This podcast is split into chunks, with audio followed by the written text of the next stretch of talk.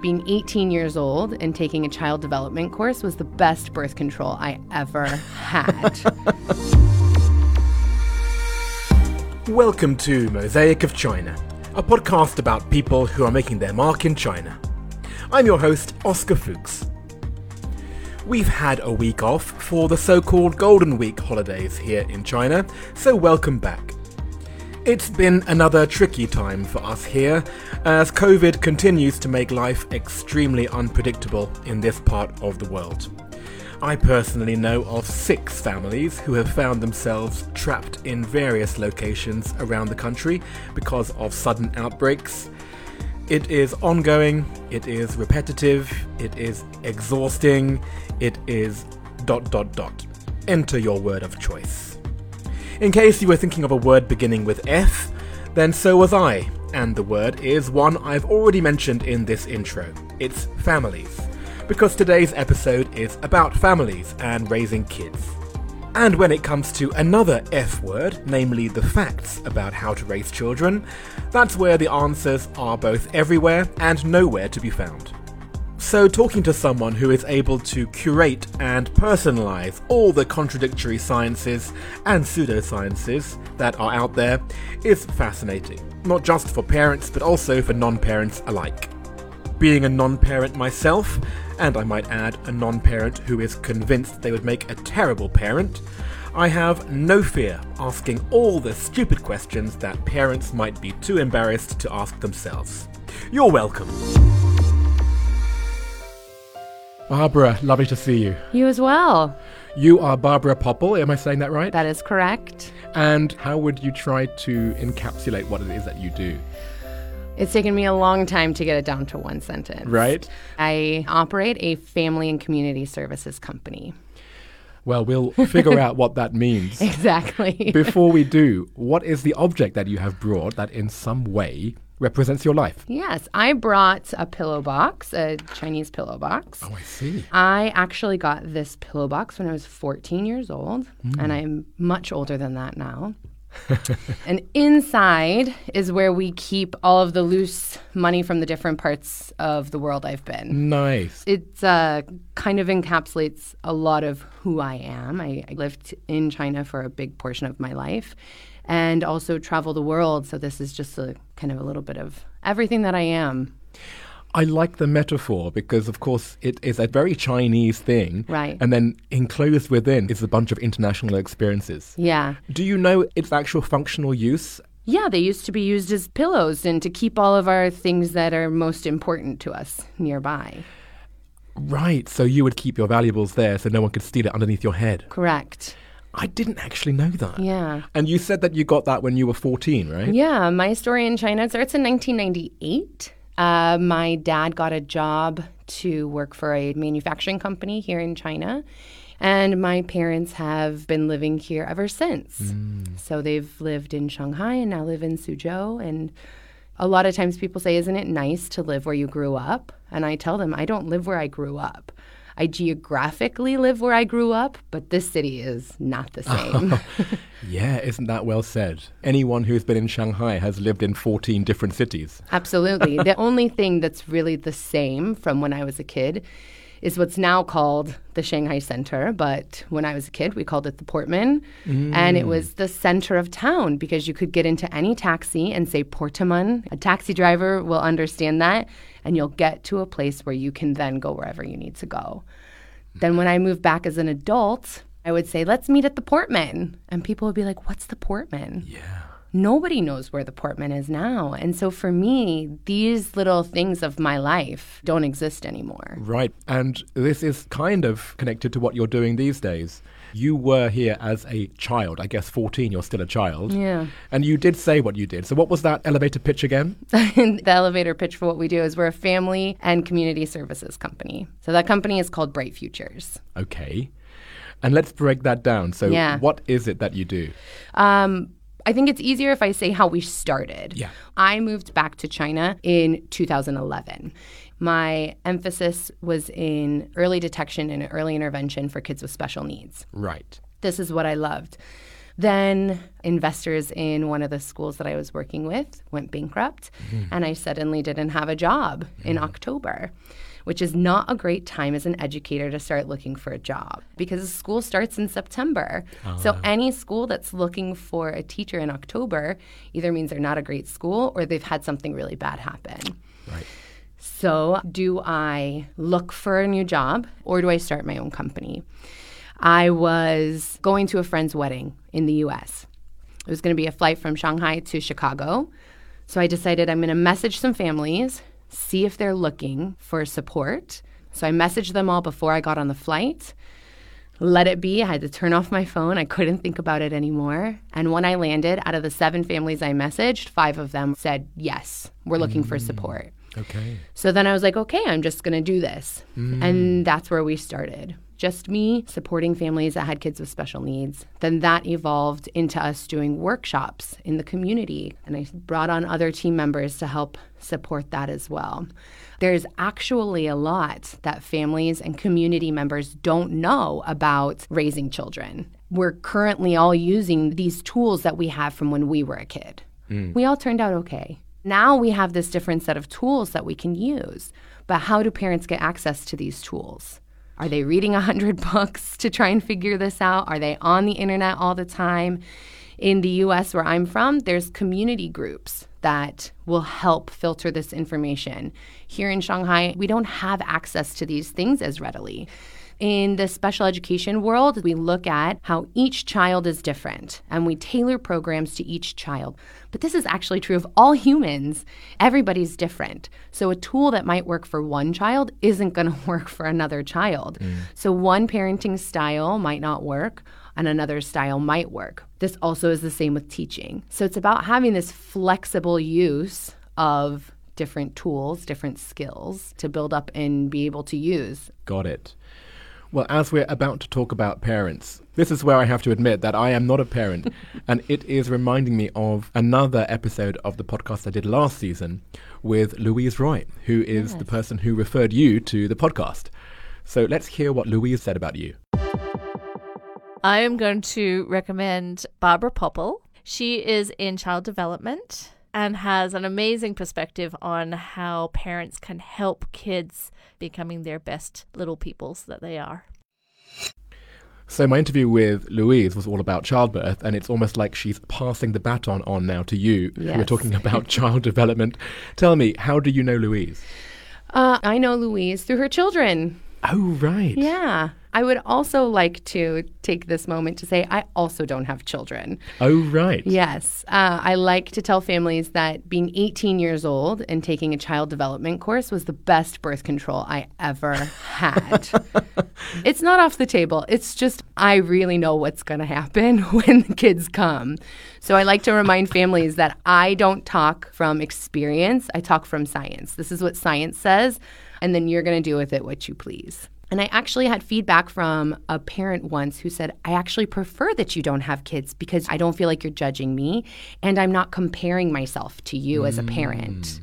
I mean, I always tell families when we're talking about really difficult things, and I know that what I'm asking of them is a lot of work on their end. And I always joke with them, like, don't worry, guys, I'm gonna have a kid one day, and you guys can all laugh at me and be like, Barb, remember that one time when you said, just do this one thing? Now, how is it for you when you actually have your own kids? So, what I'm doing is serious work, but it's also fun work. At the end of the day, always at the center is kids. We mm-hmm. have to have fun with it. I can laugh at myself, and I want families to be able to kind of laugh at themselves too. Right. Raising a little human is ridiculous. and that goes for kids with special needs or typically developing kids. Everybody needs a little bit of help. A lot of families really worry about biting, hitting. Biting and hitting. Biting and hitting. These are two behaviors that we see a lot in young children. Young meaning how old? I mean, we can see it as early as six months old, mm. and it's still developmentally appropriate up until about four and a half years old. Okay. We might start to get a little bit worried about four and a half years old if we still have this happening. And biting and hitting come from an inability to express our basic wants and needs. And it all comes back to our brain. This is my favorite thing to talk about is the brain. I can ask you what I ask most of my families is when was the last time you learned about the brain? I can't even remember. I think I had very simple biology lessons, and that's it. and yet, that is what's in charge of all of your behaviors. Yeah. And we don't know about this thing. Mm. So, what's happening for a kid who's biting or hitting in early years is they're just using the part of their brain that is working the strongest. Because the part of our brain that says, hey, I don't like it when you take my toys, this part of their brain is not working yet. Mm-hmm. Now, is it a behavior that we want to encourage? Absolutely not. We then want to teach appropriate behaviors, but then how do we go about doing that? This is where things get fun. yes, we're talking about social skills here. Mm. The child's natural impulse. And to what extent is that natural impulse something which we should encourage? That's just them being themselves. And to what extent do we have to put an overlay of social skills? As a parent, that must be a daily battle. Absolutely. And I think this is what most families are going through. Am I doing the right thing? Am I doing the wrong thing? What I always tell families is you're keeping your child alive, you're keeping yourself alive. These are the two most important things. Mm. Everything else from there we can work on. The relationship goals you have for you and your kid, the behavioral skills, all of these things. How do we find a balance that works for your family? This is really what it's about. So I'm guessing that that is what you do. You'll get the consultation, they'll tell you the issue, and you will give them some kind of tools that will allow them to start to manage or to reverse whatever behavior they're talking about. Step one, do this. Step two, do that. This is what families want. I don't have the answers for you. If I had the answers, Oscar, I would not be here. I You'd a would be a multi billionaire living on some wonderful beach. This is the difficulty is I also want to be really honest with families. There is no easy fix. A joke that Louise laughs very hard at is that in childbirth, after the baby came out, there wasn't a guidebook on how to use this baby. It was a placenta that came out after. Now you're putting an image in my head, Yeah, which is I a know. very painful one. Everyone's welcome for that. I know. This is why Louise laughs. Everybody else feels a little squeamish about that joke. But it's the truth of the matter. So, what I like to do with families first is here's the general information that you need. This is Child Development 101. What age do you think that the brain is actually ready to read and write? It's a lot later than we're teaching kids to read and write when is the appropriate age to be expecting of kids to wait? It's much later than we are expecting of kids Oh, really? right now. Yeah. This skill begins at around three and a half years old. Oh. This is when it starts developing. When we really see a kid who can resist something for a while, if they've been in an environment that has fostered this skill in an appropriate way, we're looking at like six or eight years old. So it's a long time. And yet we're telling kids, don't touch it, don't do it. And now we're adding all of these stress hormones going through the brain. Oh. This is actually what's feeding these neural pathways and these neural connections. So now we have stress and anxiety that are hmm. being built within. But the person who reaches this age of development at eight years old, at least they've heard the no throughout, you know, the last three or four years, and then they can click in and suddenly it makes sense. Or would you say, well, just don't do the whole no no thing and then just switch it on when they're seven or eight? What's the answer? That is such a good question. And it's a question that a lot of families ask. Well, okay, great. You've told me this thing, but now what do I do with this information? Right. So then it's about saying, okay, if you have something that's here on the table that you don't want a child to touch, you just say, yes, this is really yummy. We're going to eat it later and we're going to wait together. And we talk about what waiting means. And it might mean the entire time that we're waiting, we're talking about waiting oh. because this is how we're teaching this skill of waiting. It might also mean that I'm going to take it and put it in a different place where we can't touch it because now we're still developing this skill of waiting without the automatic reinforcer being right there in front of us. And without the negativity of the no no no, you're switching it to a more positive kind of exactly. language. So this is very different than how I was raised. Oh, it was Oh, yeah. different than how you were raised. It's different than how most people were raised. So coming up with these ideas and these skills takes a lot of work and a lot of time. And if you say no, no, no, no, no, that's all right. Now what are we going to do about that now that you've noticed that oh, I'm saying no a lot. Okay, what can I do to change, mm. right? How can I then make it better moving forward? Mm. If we beat ourselves up for what happened in the past, we're just making things worse. Yeah. If we can always look and be like, wow, that could have gone better, then how are we going to make it better for the next time? Yeah. Okay, well, we're talking about how you consult with parents of children. Why don't we switch it to teachers? Do the teachers themselves come to you for help on how they deal with children? We do it kind of both ways. Teachers come to us, but it's more effective when we go into schools. Mm. So we go to kindergartens, we go to primary, even secondary schools as well, and talk to them about all these kinds of strategies that we're talking about for parents, but in the classroom. I was a classroom teacher.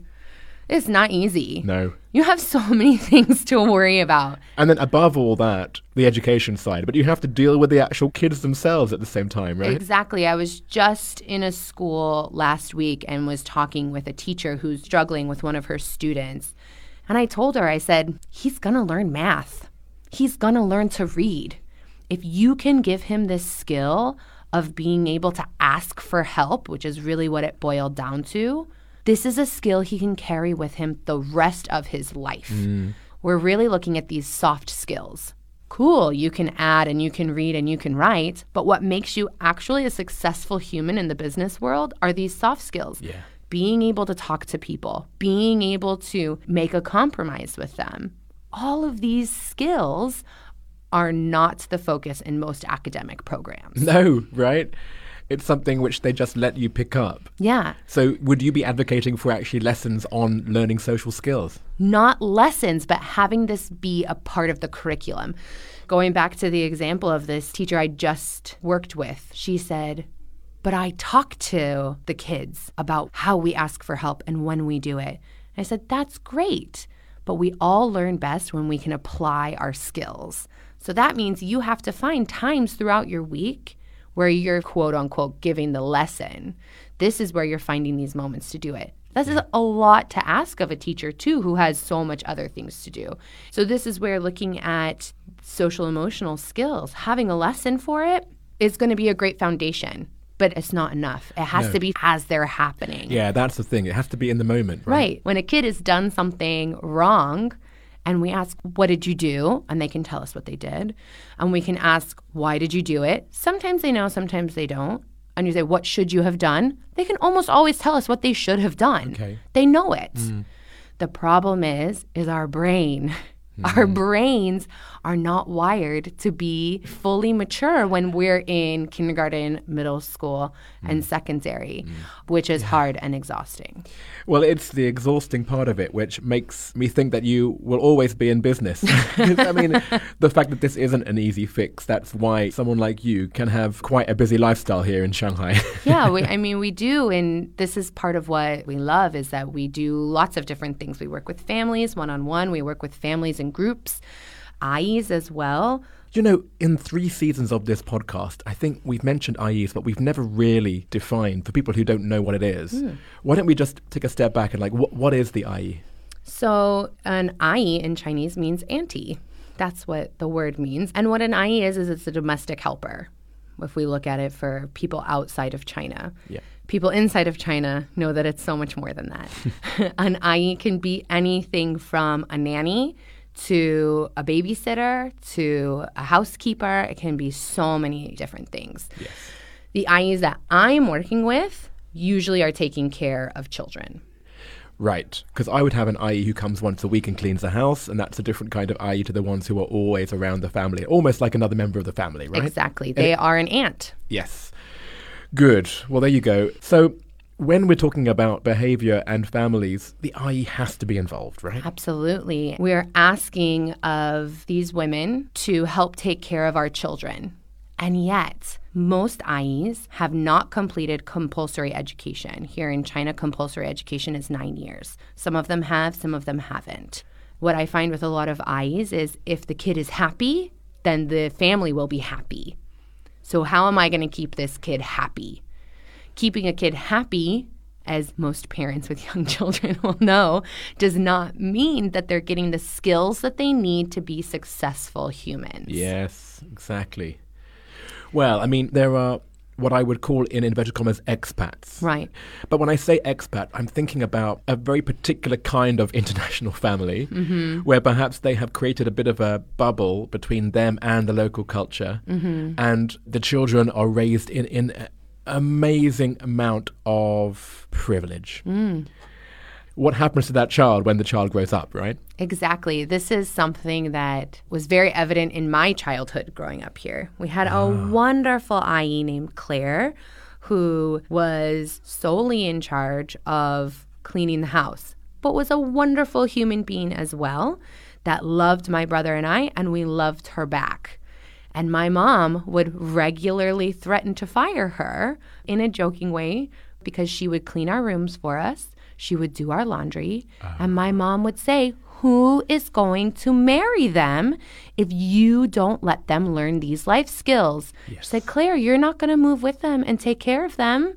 They have to learn these skills on their own. I love your mother already. Yeah. yes. And so there's this paradox that we have where there's an over taking care of and an under taking care of in some ways as well.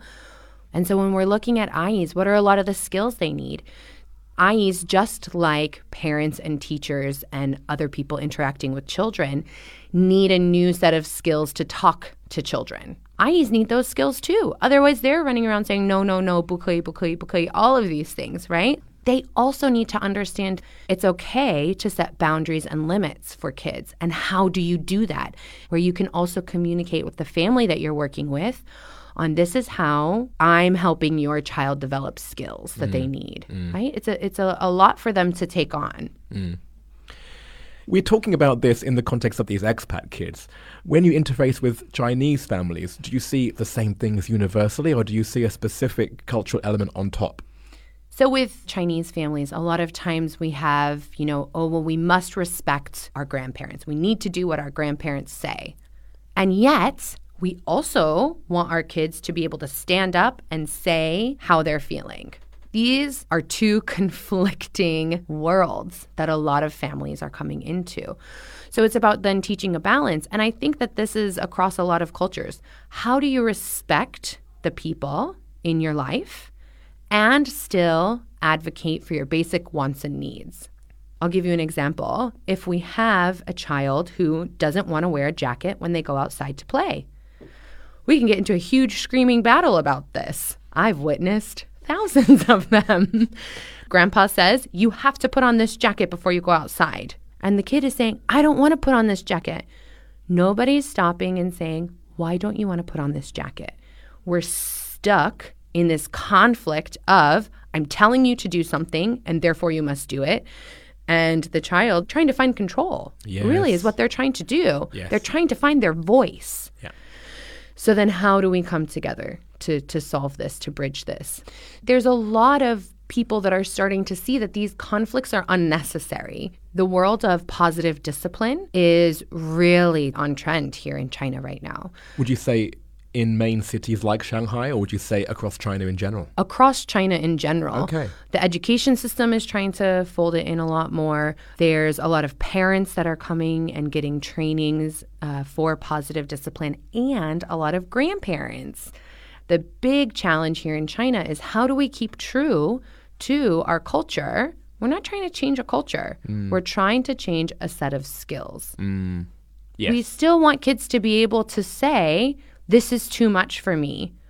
I don't want to put on a jacket because I'm hot. Yeah. And let them be able to say those things. Right, without being countercultural to filial piety and respecting elders. Yeah, we can ha- we can have a balance of all of these things. The challenge, and this is not a China challenge, this is a human challenge, is I have to leave my history at the door if I'm going to change. Understanding what the last 50 years was mm. here in China is very different than the last 50 years were in the United States, mm. very different than they were in the UK. So, understanding that this helped you survive 50 years ago. And so, it's how do we then all work together to make sure everyone feels respected? This is the most important, no matter where we are in the world. If I'm going to do good, I have to feel good. Mm. And respect here is where we start. And once we can build that for grandparents, parents, we also need to make sure that that's happening for the child Yes. as well. and to feel in this one cohesive sort of caregiving team mm. while at the same time have a difference of opinion now and again, right? Yeah, and it's your feelings are your feelings. I can't change your feelings. I can change how I view your feelings, but I can never change your feelings. You have to change the behaviors that you have with your feelings. Yes. Well, this is now coming into the realm of behavioral therapy, right? Yeah. This is what we're talking about. Like, what is the situation of behavioral therapy in China? Has it changed a lot in the same way that everything else has changed? Yes, I'm when I started university, the board certified organization for behavior therapists was just in its infancy. It was just starting. Occupational therapy, speech therapy, physical therapy, these are the services that most people think of when they think of therapeutic services. Mm. Behavior therapy is something a little bit different. In China, 10 years ago, there were two board certified behavior therapists in the entire country. Okay. Now there's a couple thousand. Mm. One of the things I really appreciate about being here in China is that when something is shown to be evidence based, China gets on board. Mm. This works. So let's do it. Mm. And there's a big behavior community that's really starting to grow and develop here.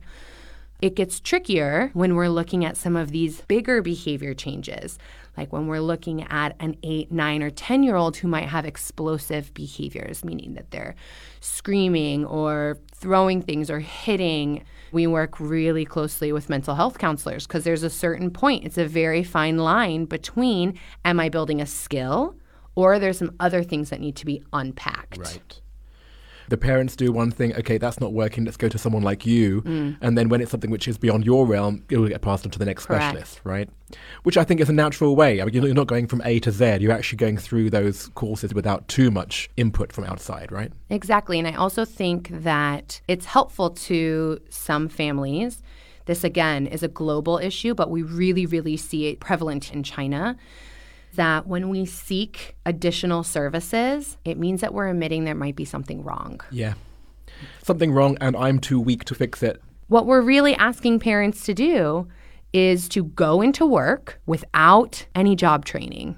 And if you mess up on the job, it affects the project forever. Yeah. No pressure. No pressure. How would you feel that working in this realm has affected you personally?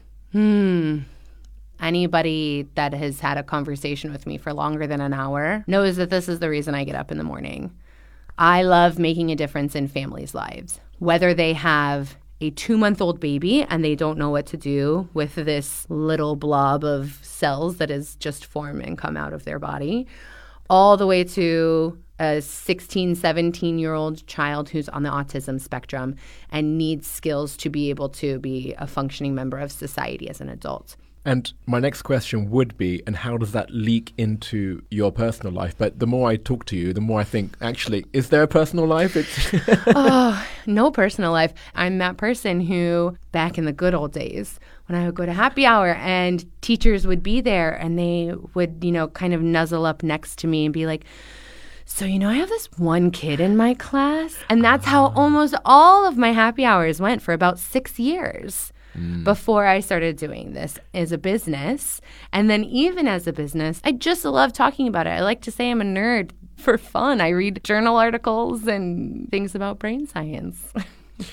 well, I think many parents listening would be very glad that you are that nerd. I mean, I am not a parent, and yet I've learned a lot from you.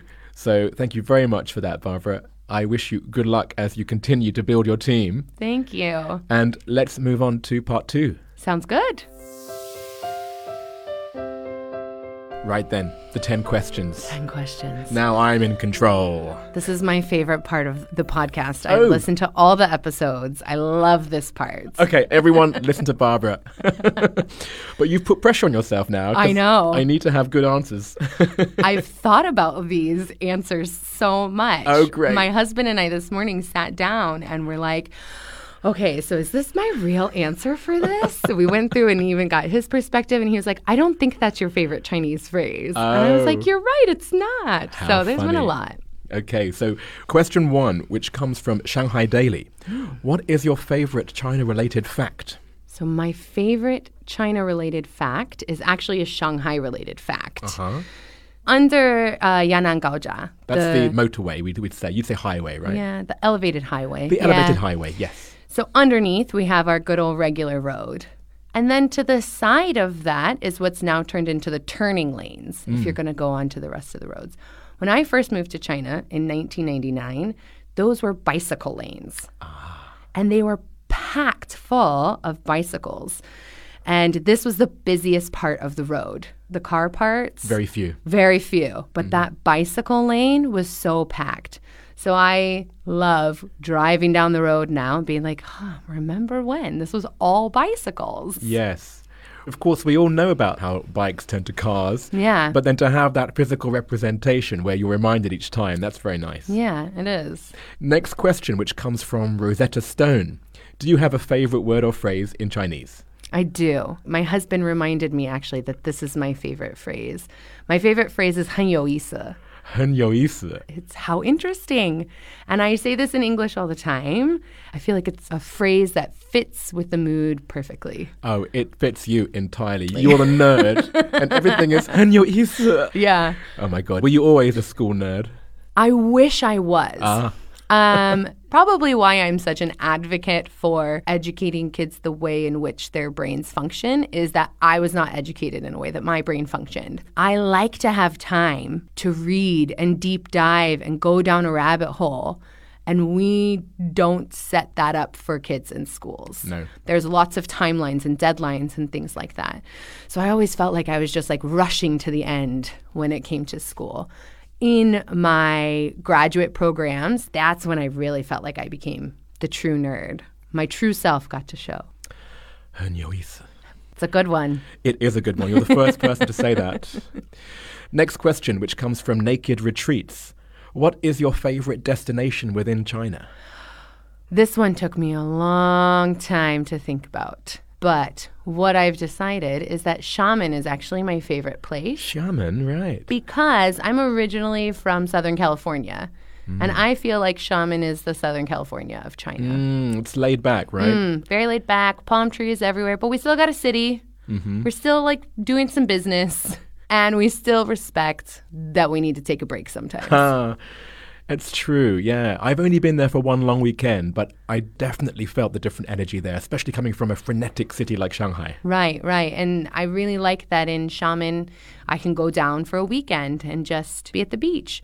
Or I can go into the city and be in a mall. Yeah. Or I can go and do workshops at a big international school or Yeah. have this connection. Everything is there in Xiamen. It's quite nice. You said you were from SoCal. Whereabouts in Southern California? I'm from Orange County, home of Disneyland. Yes. That's where I'm originally from. There you go. We got this far in our conversation without me asking you that. Nice. Shout out to Xiamen. Yeah. If you left China, what would you miss the most and what would you miss the least? I'd miss the most is logistics. Mm. Yeah, things just work here. They just happen. On the scale of China. Yeah. Yeah. I can order something from the other side of the country and it'll get to me in a week. That's amazing. Yeah. If I try and do that in the US, I'll be lucky if I get it in two weeks, Yeah. right? The thing that I'll miss the least is actually interesting because I've left China before. I was here as a mm. kid and then went back to the US and then came back. And what I didn't miss was the close proximity, the pushing. Uh, So, as much as I love the convenience of the metro, I hate going on the metro. I don't enjoy having people push me and be in my space. I don't like it at all. COVID's been great for this. It's been a lot better going places, but it's uh, something that I don't miss when I'm gone. yes, different cultures have different notions of personal space. Yes. I feel it too. Yeah.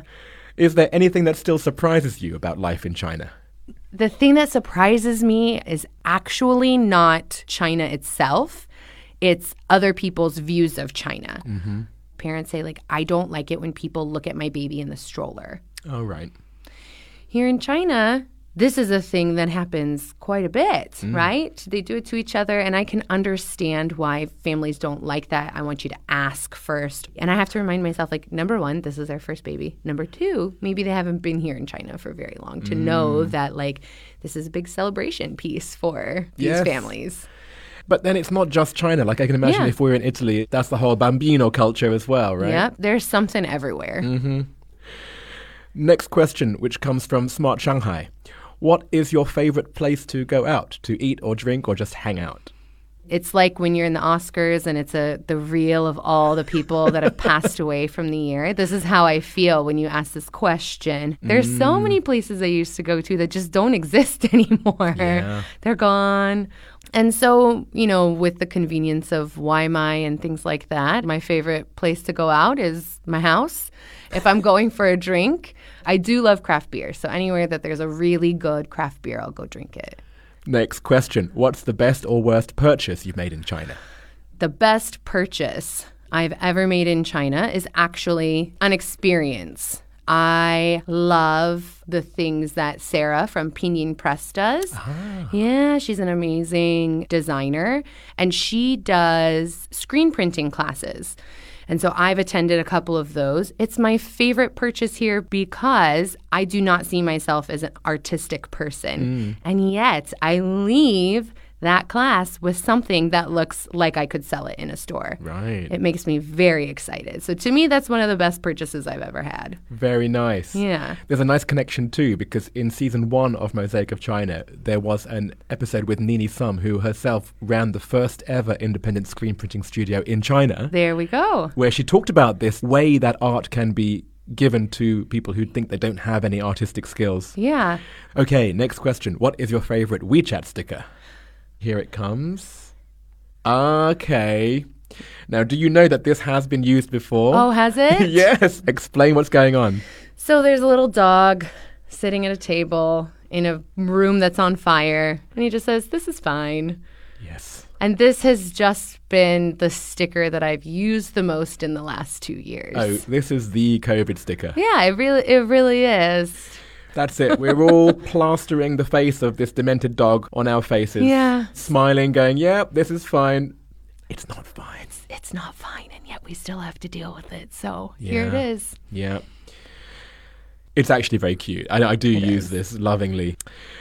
Next question. What is your go to song to sing at KTV? I've been singing karaoke for as long as I can remember. Back in the day when in China that was the only entertainment available. Absolutely. we would be 10, 15 year olds in a KTV room singing at the top of our lungs. Yeah. Like, this is what happened. My favorite KTV songs are power ballads, which is the worst to have. Black Velvet. Oh. Black Velvet and that little boy's smile. That's the one. And Alone. Those are my two favorites Black Velvet, I know. Alone is which one? by heart. Till now, I Oh. always got by on my own. That's that Da, one. da, da. yeah, Yeah. some big notes in there, some real fun. Not great in a small KTV room. You're living up to the reputation that Brits have with loud mouthed American people now. Uh, that's me, 100%. I love it. And finally, and this comes to us from JustPod, which is the studio we're in right now. nice. What or who is your biggest source of inspiration in China? the source of my inspiration genuinely is the families that I work for, the mm. kids who I get to help affect change in their life either directly or indirectly. To know that I can be here in China and that I can help, this is a huge source of inspiration for me. Mm. And then now and again, do you have the chance to see people a couple of years after you've worked with them? You randomly meet them on the street, or they actually make a point of coming to see you? Do you have those experiences? Yeah, I do. Uh, working here the last 10 years, I've gotten to see some kids grow up here. That's really cool for me Yeah. to get to see. There you go. You don't need to be a parent yourself. You are a parent to all these different children. Oh, I'm glad I'm not a parent to all these children. the, the best part of my job is I get to leave the That's children. true. that's that's why I love being Uncle Oscar. Yeah, Aunt Barbara's real fun. Yeah. Thank you very much, Barbara. You're welcome. I hope that people listening will get some solace that they are not doing everything wrong, they're not doing everything right. Just do the best you can. Yeah, everybody's just doing their best. If we're a society of people who are just trying to do the best they can, we'll be in a good spot. Thank you. And before you leave, I want to ask you who would you recommend that I interview in the next season of Mosaic of China? I'm going to recommend that you interview Dr. George. Dr. George. Dr. George. Yes, he is a mental health counselor. Mm. And he is, Oh, I think I know him. George who? Yes, uh-huh. Aha. Dr. George is how he goes by. We, oddly enough, met in a group chat for Californians. Ah. Yes, and then found out that we were both kind of in the same field.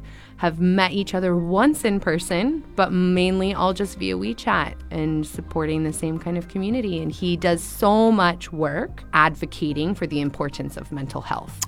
Great. It's obviously an extension of what you've been talking about, and I can now also see how Louise's story merges into your story, which now is a natural pathway into George's story too. Yeah, it is. It is. All three of us are a part of family services mm. that I talk about. Mm. And we all have so many other people on our teams that help support that as well. Yeah. Thank you. And if there was one question that you would ask Dr. George yourself, what would you ask him? Hmm. I would ask how his role as being a parent has influenced his practice hmm. as a mental health counselor. Has that changed for him once he became a parent, or is it still the same? Yes. That's the perfect question that you would ask him. I would. Thank you again. You're welcome. There you have it. I hope that this episode has been of service to both existing and future parents, as well as to those of us who are standing on the sidelines, scratching our heads and wondering how anyone does it. The full length conversation this week was massive. I think there was about 20 minutes of extra content in my chat with Barbara. So if you're still sitting on the fence about whether you should be listening to the premium version of the show, now is a good week to subscribe in China. Just go to Barbara's page on the Mosaic of China website for all the links. Here are some quick clips from today's extended show. I use all my patience with other people. And then you come home and you're a monster. I'm a monster to him. How do you react? Are we reinforcing this behavior without knowing it? Over 300 kids, I've helped them learn how to use the toilet. And you're helping one child learn how to use the toilet. Would the outcome be that that person would say sorry and mean it? You uh, opened a Pandora's box when you said the word sorry. I don't want to have to be there with you all day, every day. No. So the brain is getting what it needs mm. in a socially inappropriate way. Mm. They look at me and I say to them, What do you want me to do? But I can look at a kid and be like, Oh, you're bouncing off the walls. Yeah. The definition of a behavior is an organism's interaction with their environment. You're an organism. Oh, thank you. You're welcome. Because today's episode is quite long, I'm going to keep my outro short. Check out the website or social media for all the graphics alongside today's episode, including information about how you can contact Barbara and Bright Futures. You'll also see Barbara's favourite WeChat sticker there, which, in case you had been wondering, was the same one chosen by the drag artist Coco Santi from Season 2, Episode 5. Mosaic of China is me, Oscar Fuchs, with artwork by Denny Newell. We mentioned the person who referred Barbara to the mosaic from last season throughout the episode. It was, of course, Louise Roy, the childbirth and lactation expert from Ferguson Health. If you still haven't heard Louise's original episode yet, then you need to listen to that one immediately after you've heard the quick catch up with her coming up after the music. And I hope to be back with you again next week.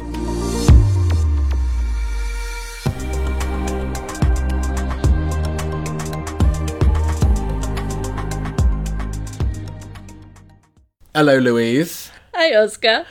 Louise, you came in last season to talk about. Boobies, bellies, and babies. And it turned out to be one of the listener favourites of the season. Oh, good. Yeah, it was illuminating.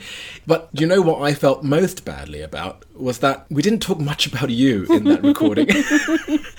At the time that we recorded, we were booted out of the studio because we already had gone a little bit over. So they were quite right to kick us out.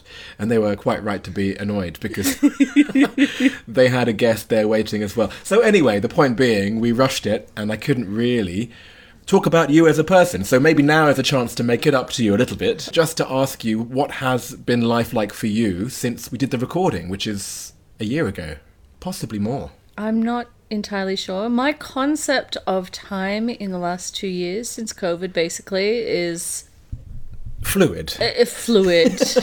Like sometimes I feel like I'm tripping because I just I don't know how it's 2 years later and then also how am I not 500 by now in the last 2 years.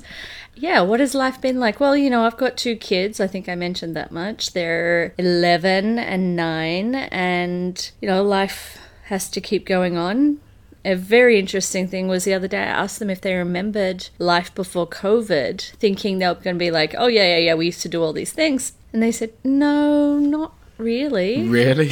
Yeah. So- so, it's been interesting to parent in this time. You know, for some families, that's just the way it is. But for many, it was like, this is not what I signed up for. Hmm. And that's a big lesson in reality of like, we don't actually sign up for something, you know. Hmm. The world happens around us and we adapt and adjust and pivot. But that lesson in like, oh, this is my new normal has Yeah. been tough for a lot of people. yes. No, you're not in control of your life. Yeah, exactly. And, you know, I was just discussing this this morning that we can plan and prepare and have ideals, but they have to go hand in hand with flexibility. Mm. So people listening to this now will be hearing this alongside the episode of the person who you referred, which was Barbara Popper. Exactly. So have you had much to do with Barbara? We've both been incredibly busy. I think the fact that so many people haven't been leaving, they are here. Both of our industries have been thrust into hustle mode, so we haven't had a lot of time to hang out. I mean, I spend so much of my day explaining how everything about what a person is doing is normal. People come to me with so many problems that aren't actually problems. It's just our society has told us all this time it's a problem, and we come to our own health as women with expectations that are so wrong. Yeah, right. And it needs to be corrected. so how often then would you be in a position where you are saying to a client, "No, that's just normal." Oh, every single day. Yeah. Probably 80% of the time. The big part I'm thinking of is as a lactation consultant, I do a lot of problem solving. There are problems that we have to work around to get babies feeding and people having enough milk and all the things that can be problematic. But the reality is that most of the time people come to me for a one hour consultation. 50 minutes of that is them just listing the things they're concerned about and me explaining why it's normal. Mm. And most of the time at the end of it, parents say, you know what, I'm so glad I came because that's what I felt, but I just kept worrying about it and people kept getting in my head. And they had that instinct that everything was fine to start with, but it was just being undermined. Yeah. And this is where I could go full circle and say, on our episode together, I said my favorite WeChat sticker was the Google it, you lazy. Correct. But actually, now I tell parents don't Google it, just Loogle it. Call me, call Lou. Lugal. I don't want to have to say, you know, go research this because You'll find yourself in some weird corner of the internet. exactly. And it's just really unfortunate that all of this access to information has had an opposite effect. Right. Yeah, we thought that the internet would be a marketplace of ideas and then the correct ideas would just gravitate towards the top, but that's not what happened, right? No, we filled it with cats and porn. Well, going along the lines of normal, you have a brand called Not Broken, right? Yeah, it's kind of my tagline all the time saying, Your baby's not broken, your body's not broken, your brain's not broken. This is normal, and mm. let's just nudge it in a way that we can be even better and even happier. Well, watch this space. Louise, thank you so much for being on the show last season. Thank you for coming in today. You're welcome. Hopefully in the future too.